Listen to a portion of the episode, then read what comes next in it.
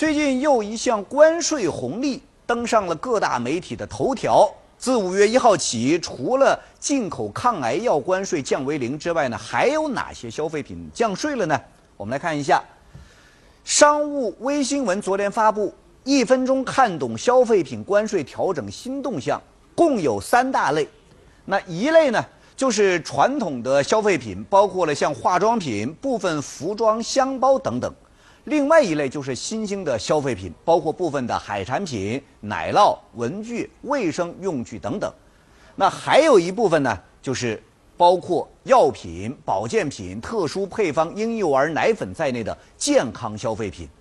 那么这次消费品的降税新增了一百四十五项，进一步调低三十七项，平均降幅达到了百分之五十五。